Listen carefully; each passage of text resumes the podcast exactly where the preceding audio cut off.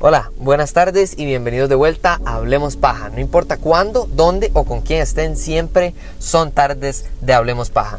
Hoy pues venimos con su programación habitual, pero con el episodio que yo verdaderamente estaba esperando. Yo no soy tan, no sé, conspiranoico o tan informado al parecer como otras personas que claramente esperaban que el este fuera el episodio en el que ya el multiverso se conecta y no sé qué. Nada, yo sabía nada más que el hecho de que Kevin Feige había dicho en las conferencias de Marvel y de Disney que What If iba a ser parte de la continuidad significaba que algo tenía que ver con las demás series y películas, especialmente, todavía si uno ve para atrás puede ser, pero especialmente viendo hacia adelante. Entonces, ¿cuál es, cuál es la realidad detrás de este episodio 8, cuál es la realidad incluso de que ahora finalmente llegando hacia los últimos episodios de esta serie, bueno, lo podamos conectar no solo con la serie en general, sino con otras series y las películas que vienen hacia adelante. Igual que el último episodio de Loki, creo que los últimos episodios de What If van a ser pero geniales cuando usted los toma en, en contexto con el universo cinematográfico de Marvel. Este episodio 8 yo creo que si hay que ponerle un nombre, claramente no hay mejor nombre para ponerle a este episodio que la venganza de Visión. Y sí, sí, digo Visión y no Ultron porque creo que es la venganza de Visión por haberlo matado tantas veces que claro, en esta en la que él no es Visión, sino que es Ultron, por lo menos tiene la venganza de cobrarse todas las veces que lo han matado dos veces en Infinity War, lo mataron otra vez en, en WandaVision, lo mataron otra vez en What If, en el episodio de los zombies. No, no, pues este maje debe estar harto de que lo maten. Yo estaría pero cansado, agotado de tantas veces de morir. Y en este episodio por lo menos se cobra todas, si no es que algunas de las muertes que le han, que le han hecho como personaje principal de los Avengers. Hablando un poquito de contexto, también yo no soy el más sabio en cuanto a los cómics de Ultron, porque no era mi villano favorito, pero sí recuerdo del el cómic de Age of Ultron, porque cuando iba a salir la película en el 2014, yo me acuerdo buscarme el cómic de Age of Ultron, porque yo no sabía que habían más cómics sobre Ultron. Entonces, el, el cómic de Age of Ultron es muy similar en que básicamente Ultron controla el universo mata casi a todo mundo y bueno, la gente que sobra o que queda viva, de le toca ver cómo hace para enfrentarlo y para sacarlo básicamente del poder máximo que, adquirió por medio de, eh, bueno, del cómic, no, no les voy a arruinar el, toda la historia de, ese, de ese cómic que me pareció bastante entretenido, muy muy bueno y, la verdad es que bastante completo. Eh, ¿En qué es bastante diferente? Bueno, es diferente en que la manera en la que enfrentan a Ultron cuando ya es demasiado, demasiado poderoso, es que mandan a Wolverine al pasado, ¿verdad? Y entonces eso es parte como de la estrategia de, bueno, vamos a arreglar eh, este problema que tenemos de Ultron mandando a alguien al pasado y que mejor que mandar a Wolverine, similar a X-Men Days of Future Past, ¿verdad? Una extraordinaria de mis películas favoritas de todas las de, de mutantes.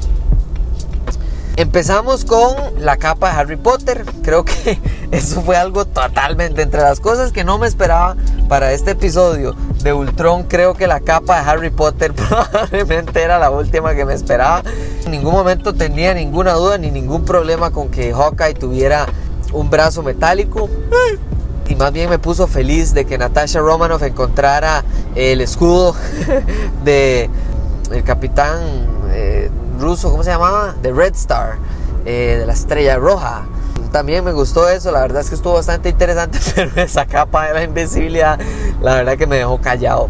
Eh, me gustó, me gustó que demostraran el, la verdad toda la capacidad y el poder y mucha gente la verdad es que no, no, no entiende el nivel de capacidad y el poder que tiene Hawkeye y, me gusta que este episodio nos volvió a contextualizar el poder que tiene este carajo de, puntería, de visualización y, en general de batalla cuerpo a cuerpo, de, mirando hacia adelante hacia Hawkeye, ¿verdad? La, serie que ya casi viene con, con, una temática muy navideña que me tiene absoluta y totalmente feliz.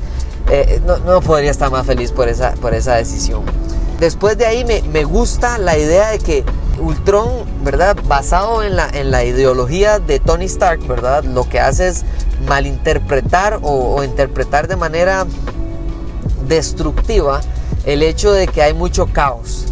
Y él encuentra en el silencio, en la calma y lamentablemente en la muerte, encuentra el orden, encuentra la paz, ¿verdad? Cuando ya él eh, se encuentra en la tierra y conquista todo y básicamente destruye a los Avengers, respira y dice, ah, finalmente la paz.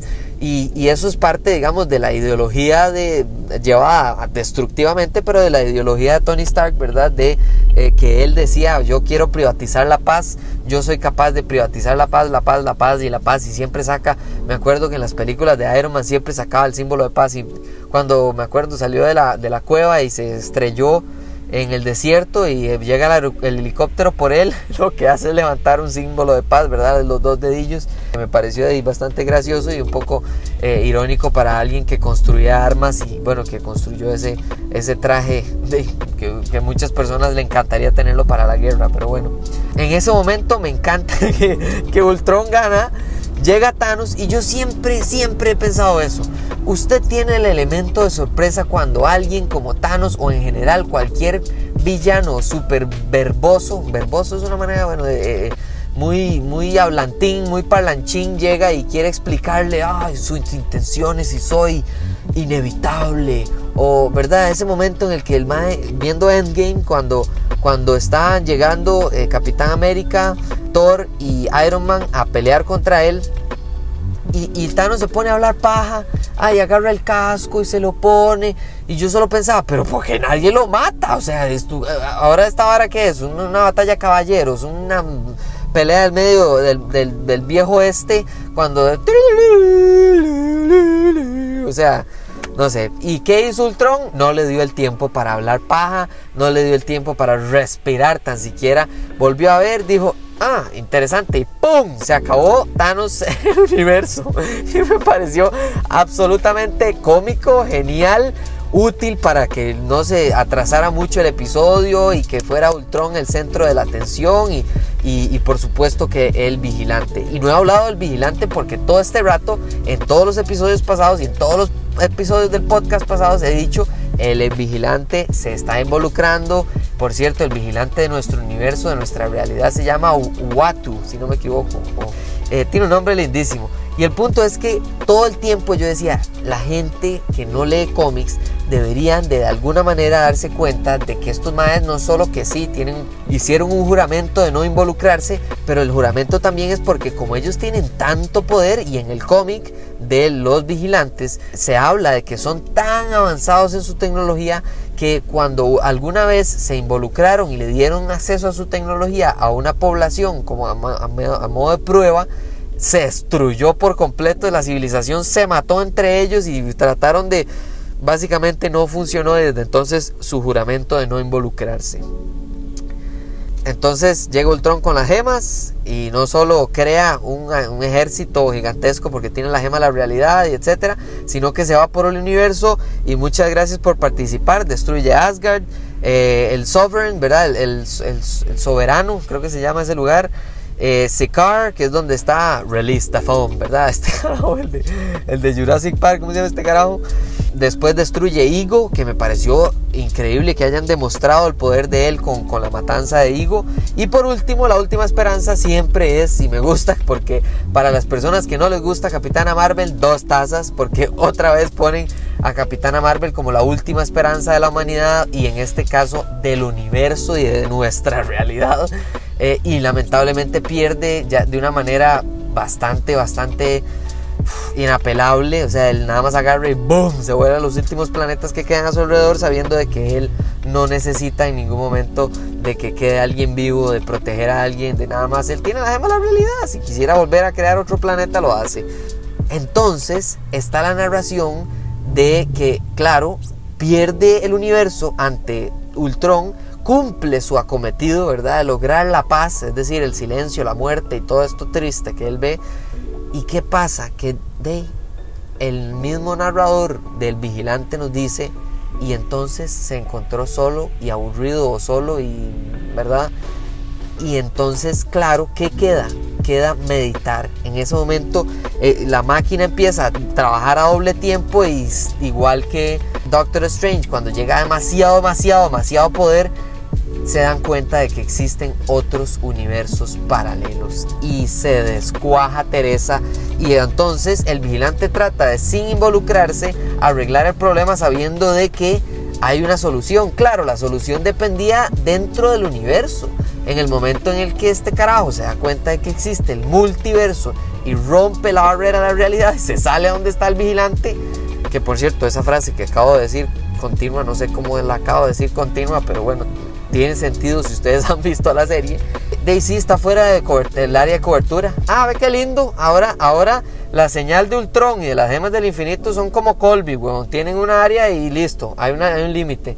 Y entonces, de, supongo que científicamente podríamos aceptar esto como una explicación para que no lleguen las ondas de, de comunicación para derrotarlo gracias al uso de, de Arnim Sola, que me encanta que Arnim Sola esta vez fuera más bien el más tonto del, del episodio, cuando Eddie siempre que él ha estado ha sido de las personas más inteligentes, eso es un cerebro de una capacidad altísima, solo que la tecnología no le permitía hacer sus acometidos hasta que encontró una gema del infinito. Por último, me, me gustó el cierre eh, de suspenso, por supuesto, pero el cierre de este episodio por dos cosas.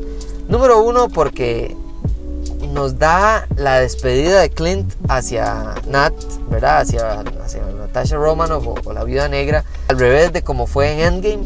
Y él se despide y le dice, ya estoy cansado y voy a sacrificarme. Y pa, se sacrifica y se lleva consigo un gran pedazo de, de las creaciones de Ultron. Y el vigilante Watu pelea contra Ultron y lo obliga a romper su juramento. Y en el momento, ustedes tienen que haber visto la cara de mi esposa de, ma, este es un ridículo, ¿qué le pasa a este baña? Ah, cuando yo vi que Watu finalmente, lo, cuando estaban peleando, rompe la barrera a la realidad y entra a un universo y choca contra el piso y se abre el Amazonas, básicamente. Yo no sé qué planeta estaban, pero rompió todo para poder pelear en paz ahí. Y despedazan eso y llegan a otra realidad y le pega un puñetazo y es otra realidad. Es tanto el poder de ellos. Es casi como cuando, ¿verdad? En DC hay, unas, hay, unas, hay seres así de poderosos. Básicamente, un carajo que se llama el monitor, que tiene otro carajo que se llama el antimonitor, que básicamente cada vez que pelean, la realidad, el tiempo, el espacio, todas las barreras de la ciencia se rompen. Y me gusta porque yo sabía desde que terminó Loki que íbamos a llegar ahora sí a las peleas que totalmente no tienen sentido. Pero una cosa es ver pelear a dos personas que tienen sentido como Black Panther, como Hawkeye, como la Viuda Negra, como, ¿verdad? Y todavía gente que tiene un poquito menos de sentido como Hulk, ¿verdad? Y menos sentido todavía como la, la, bruja escarlata. Y menos, y ahí para abajo usted puede meterse en un hoyo negro hasta llegar aquí. A una pelea en el que cada puñetazo cambia la realidad. Eso suena tan ridículo y de alguna manera logran ejecutarlo de una manera que no sea ridículo. Eso es genial y me parece excelente. Y llegamos al final. Llegamos al final que necesitábamos, que esperábamos y que verdaderamente es algo, es, es una recompensa por mantenernos en el universo cinematográfico de Marvel después de tanto tiempo. Y es que llegamos a Uatu teniendo que pedir ayuda. Alguien como él no solo no pide ayuda porque rompe su juramento, sino porque muchas veces él no ve la necesidad de hacerlo. Cuando es alguien tan poderoso que Ultron agarra y pelea contra él y él puede parársele y pelear, ¿verdad? Cara a cara sin ningún problema y él tiene las gemas del infinito y usted lo único que tiene es que se pone su traje entero, eh, es, absolutamente absurdo la cantidad de poder que tiene. Entonces, para pedir ayuda, ya es porque es la el último recurso y, tratando de comparar poderes, básicamente un carajo como Ultron primero conquista el planeta, después conquista Asgard, después conquista el universo, después derrota a la Capitana Marvel y por último, de se tiene que meter el vigilante y va a tener que traer los multivengers. Básicamente ahora llegamos los multivengers. Eso es lo que se viene. Muchas gracias por escuchar este episodio ya quiero hablarles del próximo episodio y de todo lo que se va a venir. Pero bueno, ojalá les haya gustado, compártanlo con todo el mundo. Nos venimos con más películas de miedo. Bienvenidos a octubre, octubre de terror. Ay, qué bueno, vamos a poder hablar de bastantes películas y series de terror, de suspenso, de investigación, de etcétera, todo lo que es octubre, Halloween, eh, películas, series, eh, tecnología y muchísimo más. Demasiadas gracias por escuchar. Ya saben, CR Paja, código para tener un descuento de 15% en su higiene personal en smoothmyboss.com y en todas las redes sociales me pueden encontrar como Hablemos Paja CR para darme ideas de películas de terror, ideas de películas para hablar, de tecnología para hablar, de eventos para cubrir y ojalá les guste muchísimo este episodio y muchos más. Nos hablamos en la próxima. Chao.